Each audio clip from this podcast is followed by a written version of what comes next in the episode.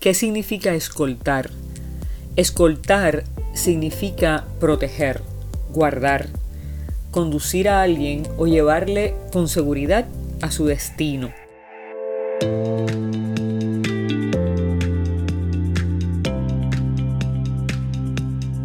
Hace unos días tropecé con una frase hermosa de Santa Clara de Asís y dice lo siguiente, ve segura porque llevas buena escolta para el viaje.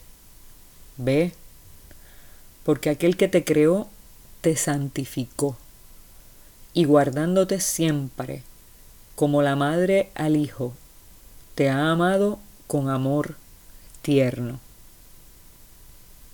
Qué hermosura de texto, qué hermosura de expresión. Y lo más interesante es que Clara de Asís le habla a su alma en el momento del tránsito hacia la muerte. Y me encanta esta metáfora porque ella habla de Dios, más que nada de Dios en la persona de Jesús, como su buena escolta para el viaje.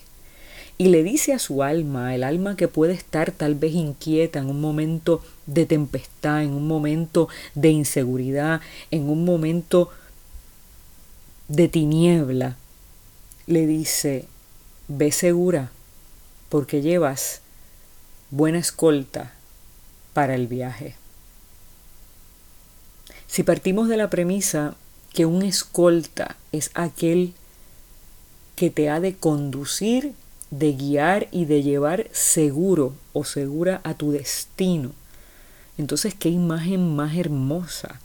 El alma puede estar en paz cuando sabe que Jesús es su escolta y que la función de Jesús es llevarnos con seguridad a nuestro destino final, que es la patria celestial, la vida eterna, la compañía cara a cara con Dios.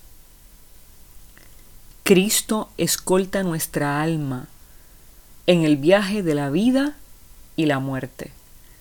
Esta es la fuente de nuestra confianza.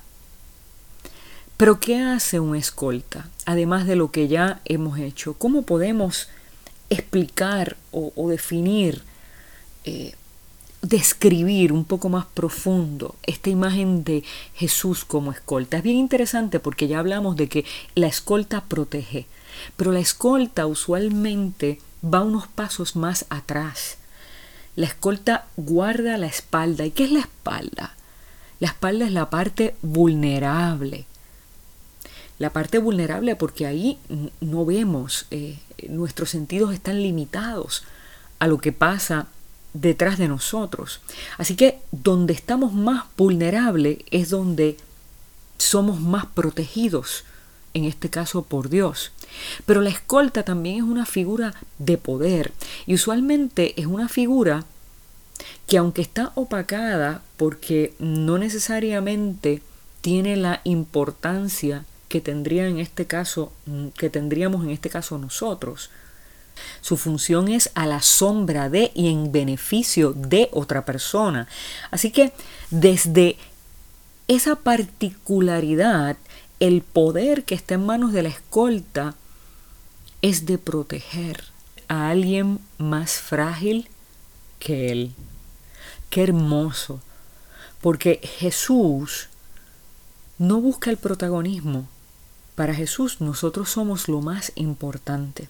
Y en virtud de esa importancia que nosotros tenemos para Él, Él prefiere estar unos pasos más atrás, protegiéndonos y asegurándonos que vamos a llegar a nuestro destino seguros y seguras.